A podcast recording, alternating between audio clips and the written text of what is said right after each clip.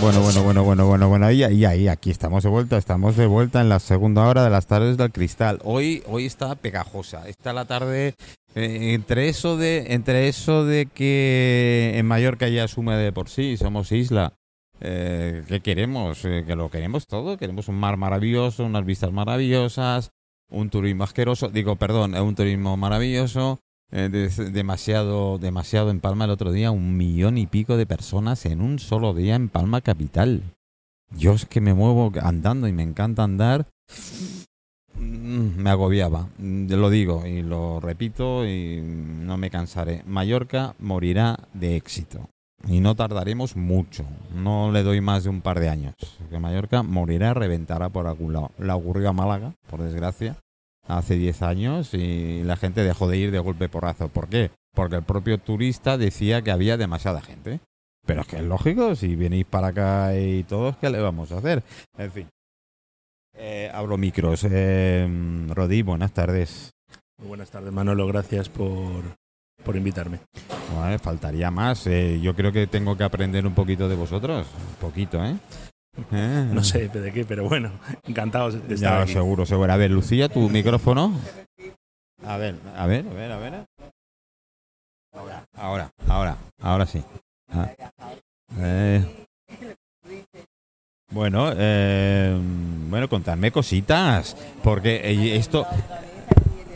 Espérate, que Alondra, Alondra en el aire, sí. Eh, ¿Qué es esto de la escritura creativa? Bueno, Manolo, eh, esto de la escritura creativa es un taller de escritura que estamos organizando con, con Alondra. eh, y básicamente se trata de dar salida a aquellas personas que tienen inquietud a la hora de escribir, em, proponer algunas pautas para Yo- que yo- puedan... Yo, creía que era del BOE. no, no, no, no. ¿El. BOE no es creativo? Aquí en este, en este espacio que proponemos hay muy pocas normas, algunas hay, que ayudan a Pues escribir ya me mejor, empieza a gustar. pero hay mucha, hay mucha libertad y de ahí precisamente viene la idea de creación, ¿no? Eh, de mucha libertad y por supuesto algunos límites que ayuden a canalizarla y en definitiva que nos ayuden a poder expresar mejor lo que llevamos dentro y que muchas veces no sabemos transformar en palabras. Mm. De eso va la escritura creativa, ¿no? Mm, Bueno, eh, yo con lo de la creatividad, yo no sé, se me va la cabeza siempre. Lucía, espera, espera. Yo no sé por qué tu micrófono. Bien Claro, bajo. ahora, ahora. ahora, No que- se mueve el sí, es que yo siempre lo digo, Lucía, el pitote para arriba, siempre, el pitote para arriba. Los pitotes para abajo no Ya funcionan. de No funcionan. Ah, ah, como tal. Eh, Alondra de nuevo. Alondra Nuevo vuela, vuela aquí sobre la ciudad. Eh, estamos empezando este semestre ya con este curso, aprovechando la conexión con, con Rodi, que es un profesor guionista eh, de talante, que ya tiene experiencia con, con varios alumnos de diferentes niveles, en diferentes cursos. Y a raíz de un proyecto que presentamos a la Caixa, pues nació esta idea también de hacerlo más general a un público eh, que nos sigue a través de la asociación y que han pedido que les enseñemos o les ayudemos a todos estos principiantes que han empezado a escribir novela o, tienen, o leen poesía y tienen la iniciativa de contar su vida, porque por ahí empiezan todos. A ver, Rodi, yo mm, no me he atrevido a escribir nunca. A ver, me explico. Sí he escrito, sí me pongo, pero nunca me agrado. Nunca te gusta lo que escribes, ¿no? Es muy común eso. Sin ¿eh? embargo, hay gente cuando me lee trozos míos me dice, pero Manolo, pero tú tienes que, tú esto puedes sacar algo. Es que el ser demasiado perfeccionista va a la contra, porque Ah. bloquea. Vale.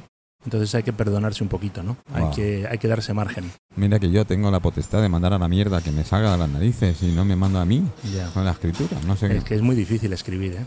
Es Sí lo difícil. es. Sí lo es, lo, lo tengo que, que decir. A mí sí me pones por obligación. Incluso hace, mira que años en multinacional y tal, no te quedaban más narices cuando hacías escritos, cuando hacías informes, cuando hacías tal. Incluso ahí intentaba perfeccionar el- lo máximo de que el informe quedara guapo. ¿Se dice guapo? ¿O bien? Sí, Bien, guapo, perfectamente. guapo, bien. Correcto. Y, y- y- y cierta es que yo tengo ciertas horas, no sé si es normal, pero yo tengo ciertas horas que soy más hábil, digamos, ¿no? O sea, Claro. que me pongo delante del El ordenador de pum, pum, pum, pum, y, y los tiro. Ahora he aprendido no, no releerlo. Lo dejo tal cual. Ya veremos cuando esté en frío. ¿Eh? Bueno, esto es una de las cosas que se dice. Que por se ejemplo, enseña. cuando, cuando uno, por ejemplo, escribe, sobre todo la gente que se lanza en la aventura de escribir una novela, Mm. una de las cosas Yo que te puedo escribir mi vida como novela. ¿eh? una, una de las cosas, de las pautas que dicen todos los manuales de escritura, es que no hay que corregir. El primer borrador, digamos, hay que hacerlo un poco a ciegas, como Vale. aquel que dice. Vale. Y luego, una vez que esté escrito, ahí ya sí nos arremangamos y nos ponemos en faena. Porque si no, lo que ¿Y si ocurre lo mandas a un corrector? Digo, no sé, ahora te estoy soltando preguntas así a voleo. son cosas diferentes. Digamos Vale, que un vale, corrector vale, vale. se encarga de corregir las faltas ortotipográficas, Mm, mm. algunas cosas de estilo, Mm, pero es una fase, es una fase, digamos, más tardía. vale. Si uno está escribiendo un proyecto propio, eh, tiene distintas fases. El corrector, digamos, que es la última. Lo de las moscas es porque hemos hablado de insectos y no matarlos y ahora viene esta a reivindicar aquí ante el micro. En fin, eso me pasa por hablar, Manolo. Em, Perdona. No, está bien, está bien. Y mm, por eso hay que, digamos, hay que cuando uno escribe hay que ser, hay que perdonarse. Y lo interesante del taller de escritura es que lo que uno escribe lo pone en común frente a otros escritores, No. frente a otras personas que están escribiendo. Y lo más interesante, o una de las cosas más interesantes, es la opinión de las otras personas. Porque nos ayudan un poco a tomar perspectiva. Muchas veces, ¿no? Lo que tú comentabas tú ahora, Manolo, tú escribes tu texto, tú estás en tu mundo, tú estás, digamos, en tu burbuja. Y, y de repente ese texto lo toma otra persona, precisamente antes tú lo has dicho, y la otra persona te dice, pero Manolo, esto está muy bien. Y tú estabas pensando que ese texto no servía para nada. En el taller de escritura se da este fenómeno, pero multiplicado por todas las voces que tengamos. Bueno, entonces que yo me pongo en situación y poner a nuestros amigos oyentes y seguidores en situación. El taller, ¿cómo funciona? Bueno, este taller que estamos proponiendo eh, empieza a partir del 30 de septiembre. Son seis sesiones de, son cinco sesiones, perdón, de dos horas. Aquí en la Plaza España, en el Centro Moasis, ¿verdad, Lucía? Lo organiza la Fundación Alondra. Y son, es, eh, serán los sábados por la mañana de 10 a 12. Qué bueno. ¿eh? Los sábados por la mañana de Me 10 a 12. encanta. Bien, ¿cuál es un poco, digamos, la dinámica? Lo explico muy rápido y luego a partir Mm, de aquí después podemos, podemos un poco ir comentando. Matizar y tal, sí, sí. ¿Cuál es la dinámica? La dinámica es, am, se dan algunas pautas, pocas. Aquí la teoría va sobre la marcha, no hay pizarras, ni PowerPoints, ni, ni nos vamos a detener. El colegio ya, digamos, es otra cosa. Yo soy profesor de instituto, esto es otra cosa. Entonces, se dan algunas pautas y se empieza a escribir. Mm. Se empieza a escribir, tenemos un 15 minutos, 20 minutos, hacemos un pequeño texto y lo ponemos en común. Y sobre los textos de los compañeros y los nuestros, comentamos, extraemos conclusiones y a partir de aquí creamos una cadena y seguimos escribiendo. Eh, los comentarios o las lecturas de eso, se intercambian entre los componentes se, del leen, curso. se leen en voz alta. Se pone eso. El que quiera, por supuesto, no, es no es obligación, porque hay Vale. gente que en un momento dado hay algún texto que no le apetece compartir, por lo que sea, porque considera que no, que no está bien. En ese caso me toca a mí insistir y Mm. convencer a esa persona de que lo lea. O otras veces porque considera que es algo íntimo y no lo quiere contar. En ese caso, por supuesto, no se lee el texto. Eh, pero la idea es ponerlo en común. De ahí viene la idea de taller, ¿no? No es un curso de escritura, es un, Una pregunta. es un taller de escritura. Tú, ¿Y tú eso- puedes meterte eso cuando eso es quieras. tema- ¿eh? ¿Eso es tema libre? Eh, ¿La persona puede llevar el tema de su casa en su cabeza? ¿O tú pones un tema en clase? Depende del ejercicio. A veces yo puedo proponer un tema, otras veces el tema es libre y yo lo que sí le pido a la persona es que lo escriba con una técnica determinada. Mm. Voy a poner un ejemplo.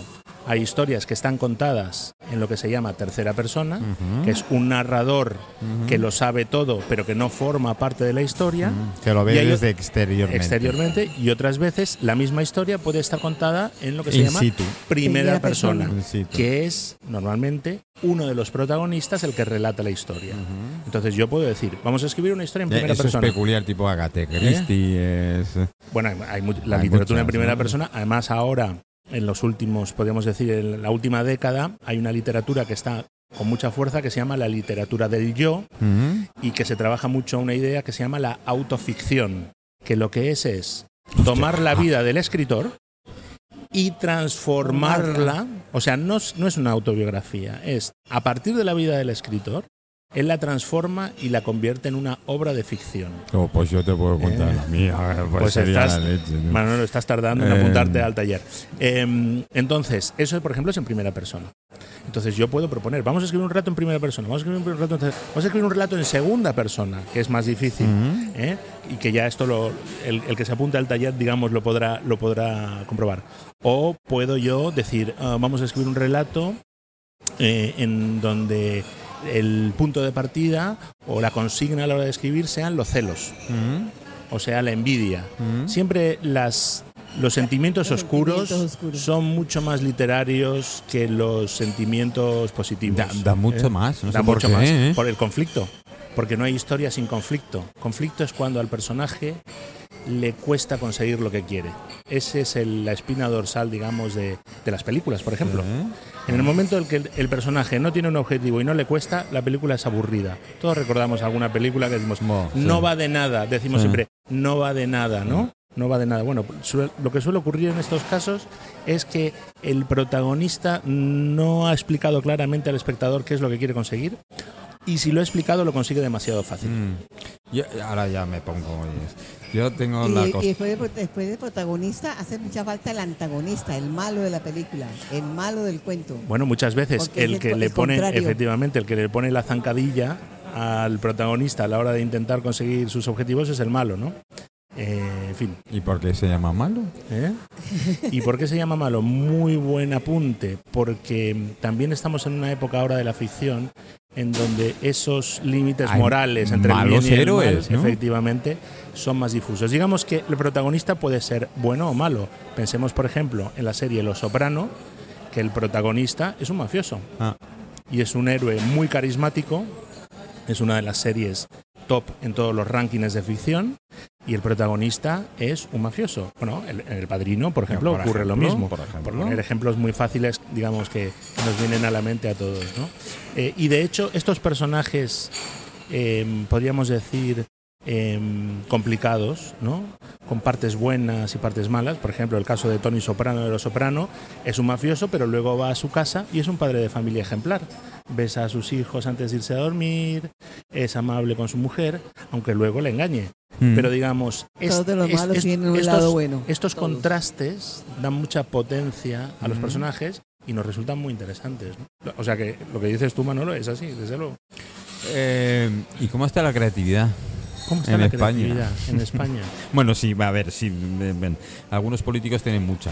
Pero aparte, quitando de ello, Bueno, yo creo que la a nivel de escritura, mm, Yo creo que la creatividad eh, no, no sabría medirlo numéricamente. Yo creo que todas las personas son creativas, incluso las que creen que no lo son.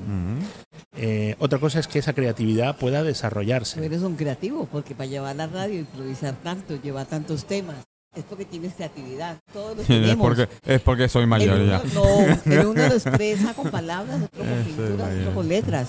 Esa es la ventaja de, de- de todo lo que Sí. genera el arte. Pero, pero, a ver, yo y, afortunadamente y, y muy agradecido eh, por la cantidad de, de invitados que pasan por este programa y han pasado 4.000, 4.000 invitados en 6 años.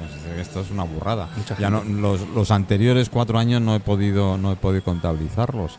Eh, me han regalado muchos libros, ¿no? Porque, no sé, ahora está la fiebre de la autoedición, del autodar, yo escribo, yo hago, yo digo, qué tal, y claro, y te regalan. Yo, eh, eh, yo tengo que decirte, Rodi, y no sé cómo expresar así que no se ofenda a nadie. Yo normalmente leo las tres, cuatro primeras páginas. Si no me engancha, por gentileza, me voy a mitad, a final del libro y mm, al azar y me empiezo a leer a ver si sigue la misma tonalidad. Aquí suele ocurrir, es muy interesante lo que dices y tiene que ver con lo que, tiene que ver con lo con que el- estamos hablando ahora, ¿no? Sí. Eh, una historia engancha o no engancha en función de lo que hablábamos antes, que es el conflicto. El conflicto tiene que ocurrir al principio de la historia. El conflicto es lo que cambia el transcurrir normal de la vida del protagonista. El conflicto puede venir de fuera. Por ejemplo, estoy en mi casa y de repente viene un meteorito Mm, o vienen los zombies. mm. O bien el de Hacienda. o bien el de Hacienda. Perfecto, perfecto. La historia se pone en marcha. Tú, fíjate, tú si lees una novela y hay un personaje en su casa, empieza, en el primer párrafo te dice que está en el sofá tranquilamente, suena el timbre, va despreocupadamente a la puerta, abre la puerta, se encuentra un metrajero y dice, buenos días, mi nombre es Juan Martínez, vengo de Hacienda. Soy de la La- agencia tributaria. Ya, la- soy de la agencia tributaria. La historia se pone en marcha. Es, in- es interesante, ¿verdad? Porque tú piensas, a ver qué habrá hecho este pobre hombre que le vienen a ver de la agencia tributaria. El conflicto viene de fuera. O puede venir de dentro. De repente un personaje está en el sofá de su casa y dice, ¿yo quién soy? ¿Cuál es mi historia? ¿Cómo es que me dedico a esto? ¿Por qué estoy trabajando de lo que trabajo? Quiero investigar sobre mi vida. Y la historia se pone en marcha también. En Mm. este caso el conflicto viene de dentro. En todo caso, venga de fuera o de dentro, para que la historia arranque con fuerza, tiene que tener un conflicto. Mm.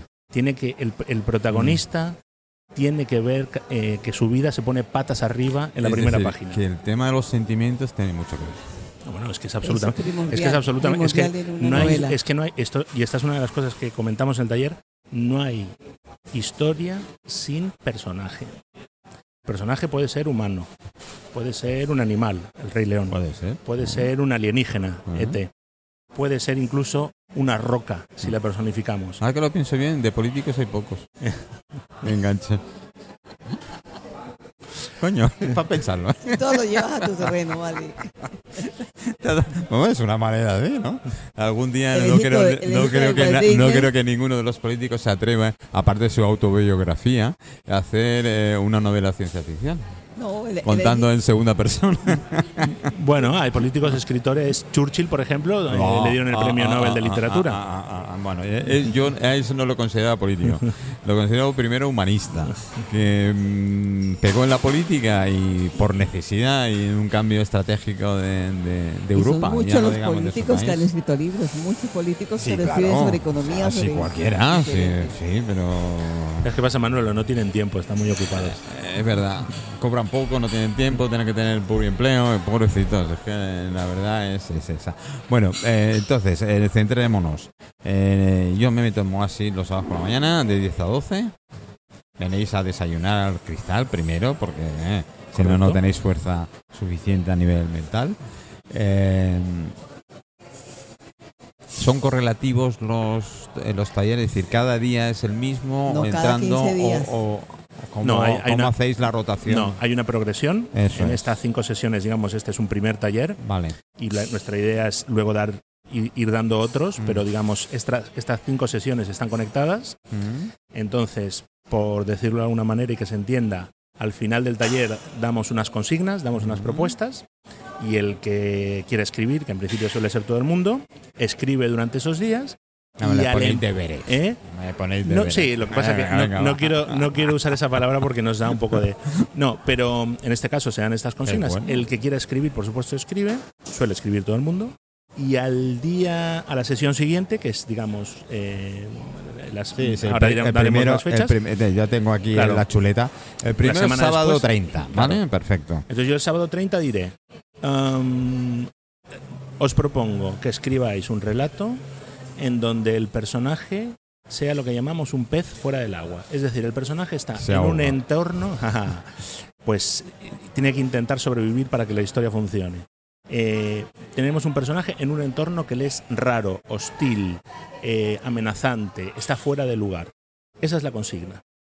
Entonces, la gente escribe durante la semana y al empezar la sesión siguiente, en este ¿Cuántas caso, palabras o cuántos folios? eh, eh, es indiferente. Ah. es- ah, no, hay, no, no, no, no- entramos en eso. Mm. Cada uno escribe la longitud, la longitud, 300 palabras, no, no, no, 300 palabras. la longitud que quiera, eh, a menos que demos otro tipo de propuestas. Pero en Mm. este caso no.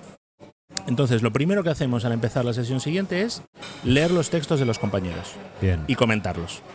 Y a partir de ahí, la clase, digamos, va un poco siguiendo la Sí, dinámica se de lo que, desarrolla sobre lo que sea. sobre lo que desarrolla. Correcto. Luego hay unas pautas, hay unas cosas interesantes. Por ejemplo, trabajaremos el conflicto, trabajaremos los personajes, trabajaremos algo que a mí me interesa mucho y que mm, en la universidad yo doy en mentoriment a los alumnos de literatura esto, que es la metáfora. La Mm. metáfora es algo muy Mm. interesante. Dicen algunos manuales de escritura, esto ya es opinable, que la calidad de las metáforas eh, es lo que marca la calidad del escritor. No digo ni que sí ni que no, pero en todo caso sí Mm, ayuda sub- mucho. subraya que es Sí, algo muy sí, importante. sí, Que- sí. y la metáfora, por supuesto, nos, nos la han explicado en el colegio y el 99% no nos acordamos de la definición que algún día pusimos en un examen. La metáfora es, y esto yo siempre hago mucho énfasis cuando lo explico, metáfora viene del griego mudanza. Significa transportar una cosa de un lugar a otro. Y eso es la metáfora. Vale. La metáfora es un dispositivo, una frase, un dispositivo lingüístico, que nosotros estamos leyendo un relato. El relato nos está explicando que Juan Martínez está tirado en su sofá antes de que venga el de la agencia tributaria, está viendo la televisión. Todo lo que yo estoy explicando es literal, lo estamos viendo, es tal. Y de repente yo digo, eh, y, y- y- y- y la música celestial empezó a sonar en su cabeza. Y entonces de repente tú dices, un momento, esto que tú has dicho no es algo que está ocurriendo. Tú estás aquí llevándome a otro lugar. Esto no es un mensaje literal. Tú te estás refiriendo a otra cosa. No es Te, música. te está atrás. Claro, no es música celestial. Lo es- estoy llevando al lector a, A otro otro, lugar. lugar. Esto es la metáfora. Vale. ¿eh? Es, digamos, un portal que se abre dentro del texto y que lleva al lector hacia otro lugar. Por eso es tan sugerente. Por eso puede ser muy difícil, puede ser muy fácil, puede ser muy mala, como en este caso la metáfora que yo me he inventado sobre la marcha. Pero en todo caso sí tenemos que tener claro que es un tipo de dispositivo lingüístico poético, no es Ujú. literal, no Ujú. cuenta exactamente Ujú. lo que es, sino que habla de otra cosa diferente, que es la base de la poesía. Por eso poesía y narración están muy conectadas, porque Ya. yo puedo contarte un relato Hay poesía y, muy mala. puedo, sí, ¿eh? y puedo incrustar en el relato Sí. pasajes poéticos Vale, a sí, través de metáforas. sí. Entonces, es un dispositivo es, eh, eh, que enriquece mucho, porque tú antes decías, yo a veces leo un, un libro y me aburro y me voy al final. sí, sí. Bien, porque está lo que hablábamos del conflicto, pero también puede ser lineal, que el estilo del escritor te pueda resultar tedioso o demasiado simplón. La metáfora le pone un poquito de pimienta a eso. La metáfora le da yo, eh, mm, a ver, con todo lo que me está cayendo, me ha caído a nivel de, de amigos eh, conocidos y tal, y que me envían y me dan. Eh, una de las cosas que voy echando de menos en lo que me envían, ¿eh? no, no digo- no generalizo lo que hay, es la utilización de los nombres y pronombres y, entrelazar. En poesía me pasa mucho, es decir, se te va de la canasta a la pelota. Eh, no sé si me explico. A ver, quiero decir que las palabras no tienen una correlación. Eh, a veces los saltos son tan grandes que me pierdo. Me digo a perder. Y además ya me pongo en la utilización de las comas, los puntos, las separaciones y tal, entonces ya me he perdido absolutamente. Eso lo he hecho mucho de falta en, en lo que me está llegando Mm. últimamente. Bueno, aquí cada uno, y esto es una, una de Es que las... hacen muchos géneros, eh, perdona, Claro. Es que de hecho, lo que tú leas, si tú Ya. lees historia es una cosa, si lees novela es otro te- diferente. En la novela tenemos varios géneros, la policíaca, la misteriosa, Ya, la romántica. Mm, Digamos que no, todo todo, cambia. no todos los estilos son para todos los lectores. Correcto. Como por supuesto, como hay diferentes estilos de pintura o diferentes tipos de Correcto. comida y no a todo el mundo le gusta todo. Con la literatura ocurre igual. Sí, sí, hay gente sí, que sí. le gustan cosas más directas, hay gente que le gustan cosas más poéticas, Mm. más alegóricas, más evocadoras. En todo caso, lo que proponemos en el taller de escritura es que cada uno, cada participante desarrolle su propio estilo. Vale. No vamos a hacer A un imponer estilo tal, sí. Que todos que sea uniforme para Sí, todos no, si los no vais, participantes. vais a sacar cinco novelas iguales. Claro. No, lo que, lo que pretendemos es, a partir de algunas reglas, podríamos decir, que sabemos que funcionan, que sabemos que funcionan porque hace 2.500 años que se están repitiendo, ya desde Homero. ¿eh? Ujú. Y, y- y el propio Aristóteles, en, su, en uno de los primeros libros que habla sobre cómo escribir, Ujú. que se llama La Poética, ya habla de todo Ujú. esto. Entonces, hay algunas Ujú. reglas más o menos que sabemos que funcionan y las vamos a explicar. Y pero luego, a partir de aquí, cada uno trabaja con su estilo, con su voz. Con su voz. Esto Sí, es muy importante. sí, la voz interior luego- de cada uno es. y luego es algunos habrá que escribirán historias que tú dirás, a mí esto no me llega, Mm, y otros tú dirás, pues este sí. mm. Bueno, es una cuestión de gustos. Mm, No significa, es- ¿no? Hombre, Eh, eh, ¿verdad? cada uno tenemos una serie de preferencias hacia un género determinado eh, de narrativa. Yo la poesía la he descubierto, mm, bueno, no quiero decir que la he descubierto hace poco, pero es cuando más estoy leyendo porque me, tengo compañeros que me envían, ¿no? Entonces, eh, yo soy muy claro. A algunos les digo, chico, mm, sigue de camarero que vas perfectamente bien. Alguno me dice, es que los clientes huyen de mí. Dije, no me extraña absolutamente nada que te huyan de ti. Pero en fin, eh, sí o sí tengo un genio, tengo Decía, varios. Hay, hay un, varios hay un géneros. guionista, se llama eh, Michel Gastambide, Ah, Ahí voy a entrar. que es eh, el guionista de la película, mm, creo que es la caja, la caja 411, ahora no me acuerdo, de la película de Monzón, que él que escribe poesía, además Gastambide, y entonces Gastambide eh, divide la poesía en dos tipos. Dice la que se entiende y la que no se entiende. La mayor, yo en poesía soy no, no, no soy buen lector, ya te lo puedo decir. eh, eh, quitando lo clásico, que sí. Uno de los que me, me impactó fue Becker eh, en ¿Y un momento dado. ¿Eh? Tú eres de la generación de Wiman. Sí, también, pero no, no ha sido mi fuerte. Es decir, si me das entre a elegir varios libros para pasar una tarde, pues que, que prácticamente voy a narrativa. Y dentro de la narrativa que me encanta la policíaca y sobre todo me encanta que el malo gane. Eso La- es, la novela, la novela eh, disfruto. ¿Te gusta el género? No, sí, me, como, como un la enano. novela negra, ¿no? Que Sí, llamamos. sí, la ¿no? nove- y si la novela negra encima es algo romántico, porque lo hay, es decir, algunos eh, que lo hay, me encanta. ¿Eh? Porque le da ese género. punto diferente a, a lo que es el tema, el tema novela. Eh, pero no sé, no sé, es- pues, eh, tam- tampoco puedo leer todo lo que hay. Ojalá no pudiera. No, no, a ver, Lucía, tú te Eh, vas. per- perdón, antes, eh, estaba mirando ahora lo de Michel Gastambide, que, que lo he citado mal, quiero citarlo bien porque lo conozco, no sea que tenga yo un problema. Bueno, es el, es el guionista de No habrá paz para los malvados, que es una Mm, película em, em, bastante conocida, La Caja 507, Vacas de Medem, en fin, es un, es un guionista tal, pero además es poeta. Entonces es interesante, ¿no? Esta dualidad, por un lado, el tema del Sí, guion, porque, que es, que es, una- es un documento más bien técnico, aunque Mm. por supuesto tiene su creatividad y mucha, y el- la poesía, ¿no? Y él decía esto. Bueno, pues eh, vuelvo. Eh, claro, todos tenemos estilos de, y de, de novela y de y yo sí. Además también depende depende del estado de ánimo que estés. Eso, eso es verdad. Pero hay, hay- a veces me, Yo amo me- la historia, pero todos los días no me siento a leer historia. bueno. Bueno, si a mí me pasan eh, historia y además ¿Todos no, eh, nove- no todos los días eh, cansa. no es muy eh, cansa. Pero a lo mejor alguna novela histórica, verás esta Iba a decir puta mosca, pero sí lo he dicho, ¿no? Vale.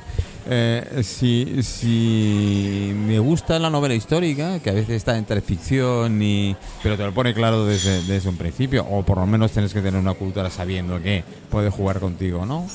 Eh, pero también me gusta mucho la ciencia ficción, Mm.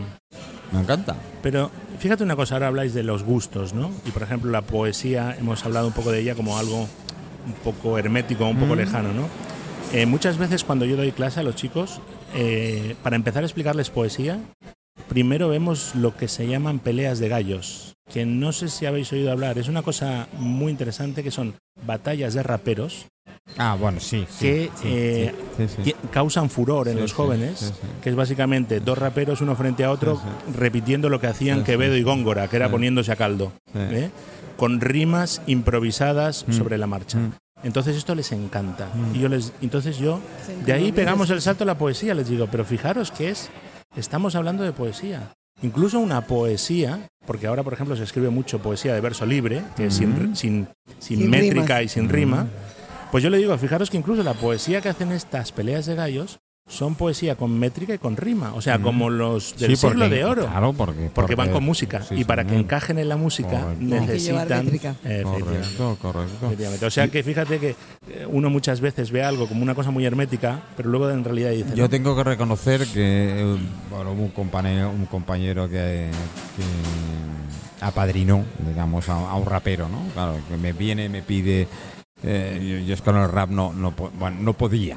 Ahora puedo con alguno. Y me dijo, Manolo, eh, oye, me tienes que ayudar y tal, porque estoy apadrinando a este chico, que tal y cual. Yo, como siempre, encantado, sí, cabo, pues cuando, que venga, que tal y que cual, es rapero. No se me cayó en aquel momento.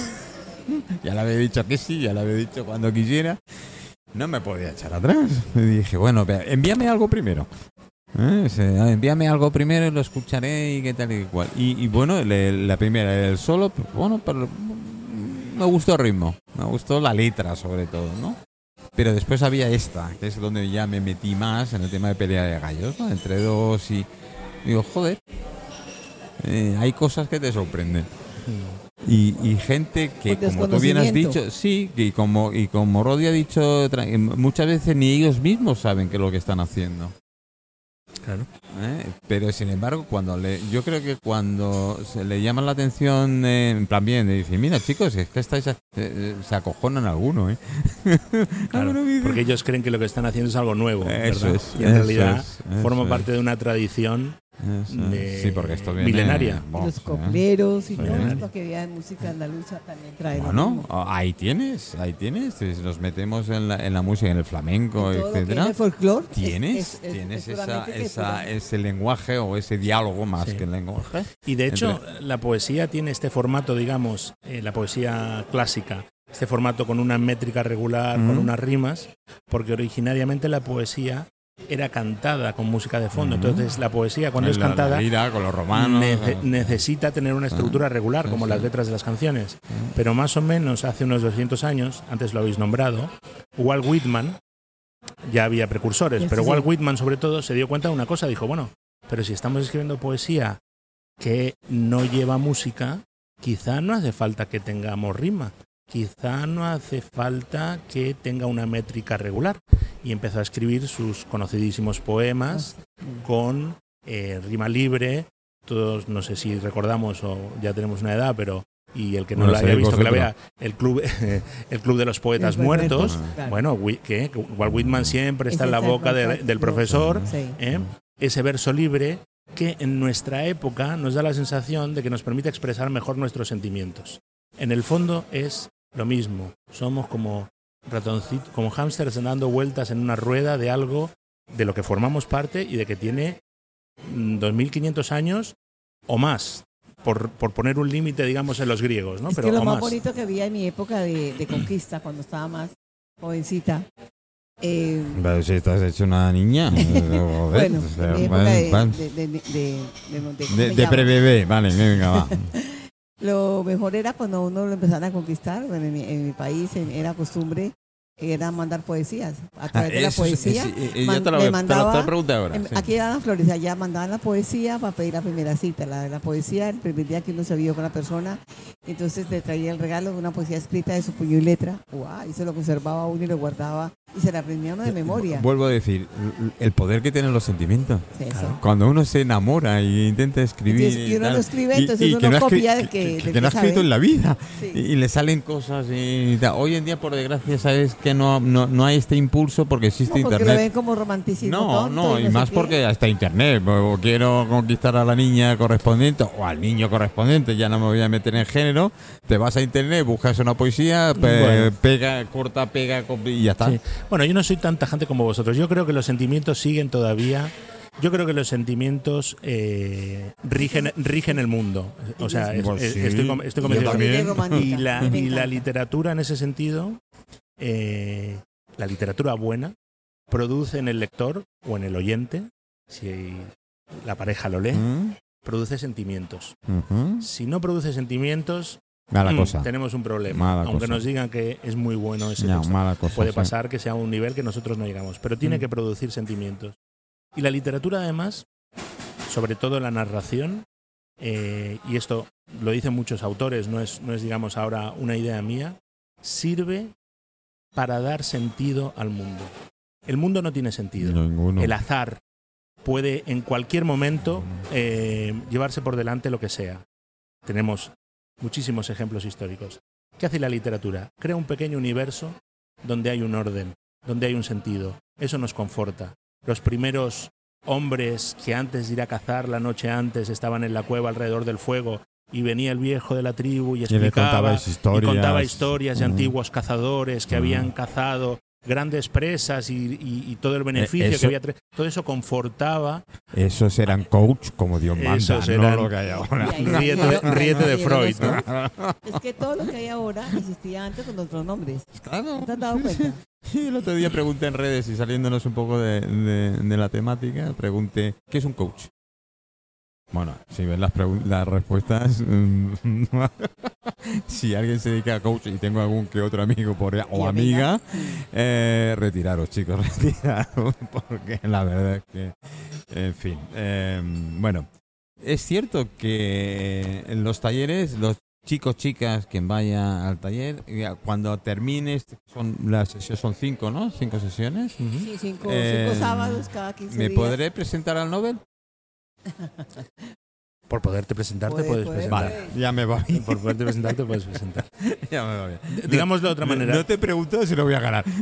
Todo, voy, a, voy a responderte lo mismo por otro lado. Todo aquel que pretenda ganarse la vida como escritor, Dedícase a otra que cosa. se dedique a otra cosa. Exactamente. Es más fácil ser eh, futbolista de élite y ganarte la vida como futbolista siendo difícil, Sí. siendo Si difícil, tienes un padrino. que no, pero aunque tengas padrino, Mm. que siendo escritor. Mm. Eh, es muy difícil. Eh, sí que es verdad que desde que las redes sociales han tomado la potencia en, los- en las últimas décadas que tienen, se ha democratizado y muchísima, y muchísima gente ofrece sus creaciones eh, en las redes sociales y algunos de esos escritores tienen muchísimo seguimiento, muchísimo feedback y, muchísima gente que conecta con ellos.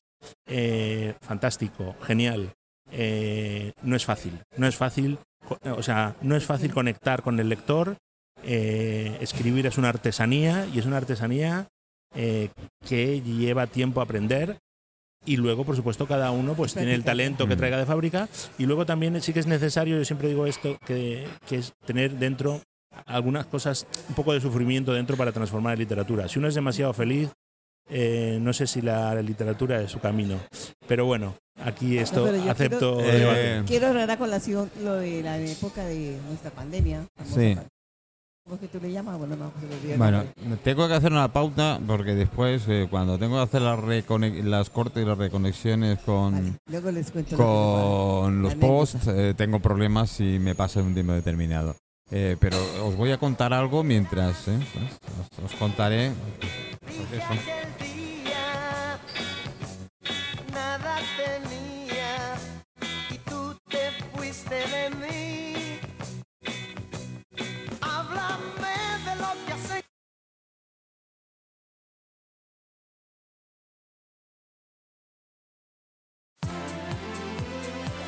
Ah, bueno, bueno, chicos, no, no me he dado tiempo. Eh, sí, a la música, pero es que yo es que con el Cuéntame, el Cuéntame está de- del dúo dinámico, ¿qué canción hicieron los del dúo dinámico? Eh, la verdad es que ha sido, ha sido brutal. No, si la habéis escuchado, mira, os lo pongo otra vez para que veáis esas pautas de, qué letra más maravillosa. Ahora me voy a aprovechar de Roddy y le voy a decir que cómo tiene el gancho de algunas ¿Cómo te ha letras. Viajar por ese mundo de amor, volverás. Dije aquel día. que comentaba Roddy, espérate que ya os abra los micros. eh, las letras de las canciones. Algunas canciones te enganchan directamente. Hay muchas, o la gran mayoría, te enganchan por la música. La música, los primeros acordes musicales y tal de esa canción son las que te hacen eh, ir. Espera. Y, y automáticamente, ahora ya está abierta. Ya, y automáticamente otras es por la letra. Por la letra. Bueno, la- las canciones que son poesía. son poesía, muchas. con melodía de fondo, ¿verdad? Exacto. Y como toda la poesía, pues hay Por eso así mala, regular y buena. Por, por eso hago yo el programa en, en el cristal y se lo digo a mucha gente. Yo tengo música de fondo, Claro. Que son las copas, los vasos, los camareros. Mm, A veces me cabrea cuando sueltan la cafetera, pero que vamos a hacer esos ruidos que más se oye, pero por lo demás. Pero es cierto cómo te puede enganchar, porque esta canción. ¿qué tiene? ¿50 años? Debe tener. Pues yo ya era Yo un, eh, era, un, era un crío, decir, hace dos semanas. Y ya se escuchaba y la cantidad de versiones que se han hecho y la cantidad de mensajes de, de cuando eh, se ha querido subir a la población con ánimos, tema del COVID. Y, Bueno, y luego hay, hay temas muy universales, ¿no? El, el- el amor, bueno, más que el amor, el desamor, la nostalgia. Esta canción es nostalgia, ¿no? Mm, Es nostalgia, nos hace pensar en una época que sí, al mismo tiempo es- recordamos te buena. impulsa, te, Ah, te- sí. te- te anima, ¿no? Esas las dos cosas. Conecta, Eh, conecta fue fue, fue genial. Yo creo que del dúo dinámico es de, de las canciones que más dinero han, han, han ganado con los derechos de autor de esta canción, ya no solo ellos como cantantes, sino la cantidad de versionadas que ha habido de, de esta canción de, de- de todo tipo. Bueno, eh, a ver, Lucía, habías quedado que me ibas a dar por el curso cuánto tengo que pagar. Bueno, las clases van a ser cada 15 días, como habíamos dicho. Empezamos el sábado 30 de septiembre y consecutivamente sábado 3 de octubre, sábado 28 de octubre, sábado 11 de noviembre y terminamos el sábado 25 de noviembre. ¿Qué se necesita? Inscribirse. Llamar al 695-244-576. Aparece por redes sociales, en la página de Alondra. Aparecen los carteles que va a haber pegado por la ciudad. Inscripción del móvil, tranquilos. Coge Inscripción del móvil, 695 244 576. 695 244 576. Si no vais o a la página de Londra o a mi página de Facebook directamente, que ahí está la, eh, está el cartel y todos los datos y, y, y si no lo paso directo con Lucía y sin ningún problema o con Rodi. La, ¿Cuál hay es la, la primicia de hoy? Que a las 10 primeras personas se les va a dar un precio único de 120 euros. Uy, ya estoy primero, ya estoy apuntado, joder. Si hacen cuenta, son 10 clases, saldría a 12 euros la hora, lo que vale una. Bueno, es que más barato imposible. Rodi esta vez ha querido prestarse a, estas, a estos descuentos, me ha dicho que sí, a esta promoción, porque queremos que mucha gente participe y nos conozca y el grupo vaya creciendo cada vez más, cada vez más y hagamos muchas cosas. Así que llamad, ya tenemos cuatro inscritos, quedan seis cupos de esta promoción. Qué bueno, qué bueno. Eh, la gente ya lo ha leído y ya se ha inscrito, entonces es ingresar el 50% porque hay facilidad de pago. El que lo quiera pagar todo, bienvenido sea. Y el que no, pues 50% eh, por ciento al, al inscribirse y recibirá mm, el programa de, de estudio. Y el sábado 11 de noviembre, un sábado antes de terminar, el otro 50 para poder así ya hacer los certificados y tener ya la base de datos y bueno, y muchas sorpresas que no les puedo contar hoy. Bueno, no podemos sorpresas. faltar, estábamos contando a micrófono cerrado que quizás, solo quizás, esto es como la canción, podamos hacer algún directo en, en el programa. Sí, sería interesante eh, de los participantes que, que quieran eh, quedar aquí contigo, Manolo, y que lean alguno de sus relatos y, y no solo así de esta manera los comparten con sus compañeros, sino que los comparten con los oyentes. Eh, es decir, de- encima, Y- dentro de ese precio, estáis incluido la radiodifusión de vuestro Y hay relato algo muy interesante que es en esto, que es cuando uno produce eh, una creación, en este caso escritura, el feedback de las personas. Yo entiendo que hay gente que es creativa, que la- su creación la quiere guardar en casa, en un cajón, fantástico. Pero luego a muchos otros nos gusta eh, enseñar y recibir las opiniones de los demás. Eh, si son buenas, por supuesto, eh, es una caricia por el lomo y nos gusta mucho. Y otras veces también no es así, pero es interesante también, Bueno, sobre si no todo si nos ayuda a mejorar. Eh, Claro. sí, a- si, si logras aprender, lo que yo digo. Es como todo en la vida. Te pueden ocurrir cosas, pero si llegas a aprender de ellas o in- consigues aprender de ellas, ya es mucho. ¿eh? Ya te digo, la, la vida es lo suficientemente cara, rara y forma de qué tal para no aprender de ella. Con lo cual eh, hay que aprender de la vida. Y Eh, vas a enseñar algo sobre la línea del tiempo, que fue un tema que a mí me costó mucho entenderlo y aplicarlo cuando empecé a escribir novela, cuando hice los cursos, entenderlo de la línea del tiempo, cómo es de importante la secuencia de las edades y del tiempo en que se desarrolla el texto. mm, Bueno, por supuesto, cuando uno cuenta una historia, lo más difícil no es saber lo que cuentas, sino saber lo que no vas a contar. Porque contarlo todo es un rollo. ya, Si yo te cuento la historia de mi vida, te duermes, mano. seguro. Pero si yo Yo elijo, también, ¿eh? si yo elijo tres momentos de mi vida Mm. significativos Mm. que creo que, que creo que me definen y te los cuento, tú quizás alzas una ceja y dices, oye, qué vida más interesante. Mm. Te he mentido. Mm. He elegido tres momentos que yo consideraba que eran Sí, interesantes. Eso, eso es contar una historia. Vale. Eso es contar una historia. Vale. Elegir qué es lo Bueno, que no vas a Pues ahora me vas a permitir, ya que te tengo con, pues, con, con- eh, eh, ya lo hemos dicho, ya hablamos en otro programa que pasó, eh, es guionista, ha participado en series de televisión, ha escrito no sé qué guiones más raros has podido escribir que no sean directamente de series, porque principalmente eran series o ha sido un poco de todo. He hecho un poco de todo. Eh, de las cosas más raras que he hecho y de las que, y de las que recuerdo con más Venir a cariño radio de aquí, Mire Show. fue Sí. eh, venir a máscara. Show con, con Manolo en el cristal, fantástico. Y luego, una vez un proyecto que hicimos con unos compañeros, que fue un poco polémico, pero que yo recuerdo con mucho cariño, que fue un documental falso, o sea, contábamos algo que no era verdad sobre Oh, una suena. cosa sobre una cosa que ocurrió en Mallorca Ah, eh, y, y bueno, y contamos, eh, un, fue un documental que hicimos para IB3 que hablaba de que las cuevas del Drac habían sido fabricadas. vale. Entonces fue, un documental tuvo mucho éxito de audiencia y fue un poco polémico también porque hubo gente que se enfadó. Claro, Eh, difamáis. Bueno, fue, digamos, eh, una especie de, de broma que se hizo el día, se emitió el Día de los Santos Inocentes. ¿no? Buen- Por buen supuesto, momento. luego se aclaró convenientemente que las cuevas del Drac eh, se han formado a lo largo de millones de años millones de años. y que no fueron fabricadas por la NASA, como nosotros contábamos en el. ¿En serio? en el- Rodi, ¿no fueron fabricados por la NASA?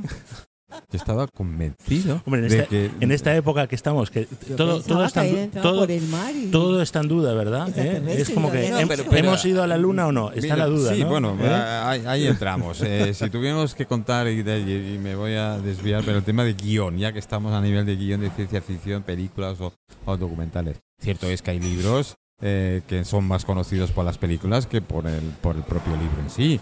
Y, y han sido gracias a la película, gracias a la película, eh, las ventas han disparado de los libros posteriormente. No tengo que por qué decir cuáles son, porque mu- muchos tenemos en y la a un mente. buen guion, un buen libretista Claro, que supo transmitir claro, claro. importante de ese libro. También el esencia. cine, en ese sentido, el cine es un arte mucha ma- mucho más masiva Mm, que, que no la literatura, ¿no? mm. Eh, pero sí, lo que dices es así. Además, eh, yo soy, bueno, somos más de imagen que de lectura. La lectura cuesta. Yo lo he hecho algunas veces y algunas que otra prueba en mi face. eh, pongo verdaderas gilipolleces en, la, en el texto que pongo con la foto. Pero claro, pongo una foto muy atractiva. Y solo alguno, pero muy, muy, muy alguno me dice, ¿qué coño has puesto? Ay, perdón, me he equivocado. Me dice, no, no, no te has equivocado. Las has hecho a propósito a ver si leemos los textos. Y efectivamente, ¿eh? es, es así. ¿Verdad que la imagen es... es- Y la Claro. música. Y la música. ¿eh? La música es- entrada es un- de la peli. Va directa a los sentimientos, ¿no? ¿eh? O sea, que empiezas a escuchar ya una melodía. Yo no una- concibo un mundo sin música. Bueno, eh, es difícil eh, guionizar. Escribir un guion. ¿Cómo se dice? ¿Hacer un guion o hacer libretos para un guion? Bueno, eh, libreto se suele decir más en, en Latinoamérica. Vale. Se utiliza la palabra libreto y libretista. En España se dice guion o guionista. Mm, Ah, vale. En Estados Unidos es el, el scriptwriter. mm, bueno, escribir guiones es una mezcla entre técnica y arte.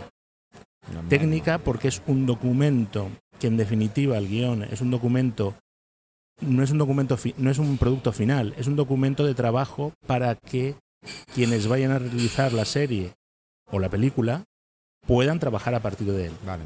¿eh? Es una es una guía de trabajo. Bueno, es una especie de como mi escaleta. con las efectivamente. Entonces, dentro de esa guía de trabajo, por supuesto, hay muchos pasajes que podríamos decir son artísticos, en el sentido de que tienen diálogos, describen situaciones, eh, combinan, digamos, momentos mm, más o menos impa- impa- impactantes de la trama Mm, y, en definitiva, lo que decía Lucia antes, van ah, dosificando la información que se explica de una manera atractiva. Van contando la historia poco a poco y de una manera atractiva. Con las pautas que hemos dicho antes. mm. Conflicto, que es personaje que lucha contra dificultades. Esas dificultades crecen, crecen, lo ahogan a nuestro personaje. Y justo antes de terminar está lo que se llama la crisis, que es cuando parece que nuestro personaje lo va a perder todo. No puede más. va a morir. Eh, está derrotado. Mm. Eh, vamos a acabar mal. El final va a ser triste. Y después de eso viene el clímax, que es todo lo contrario, la satisfacción. El universo tiene sentido, la vida tiene sentido, Manolo, la vida es bonita, por eso vemos cine.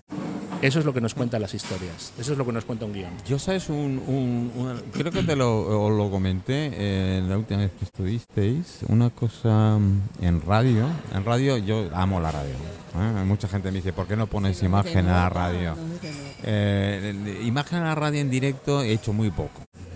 He hecho algún personaje que ha tenido, algún invitado que ha valido la pena, que por cierto tengo a Zoe Valdés dentro de un par de meses, eh, en noviembre. Eh, pero la radio lo tienes que vivir, eh, eh, oír esa, esa serie de voces, cambios y tal. Y, y una cosa que quiero hacer, que todos nos viene a la imaginación, es la guerra de los mundos. Pero no como la guerra de los mundos como tal, sino inventarnos algo Ah, un falso, como el falso documental que antes como un hablábamos. falso documental que se Pero tú sabes que Orson Welles se metió en un problema por hacer eso, ¿no? Sí, lo sé, lo sé, me encanta meterme en problemas. Pues nada, metámonos, metámonos en problemas. es, es una de las maneras. Bueno, mira el éxito que tuvo Sí, sí. ¿eh? y lo que hizo. Pero eh, la radio da esta magia.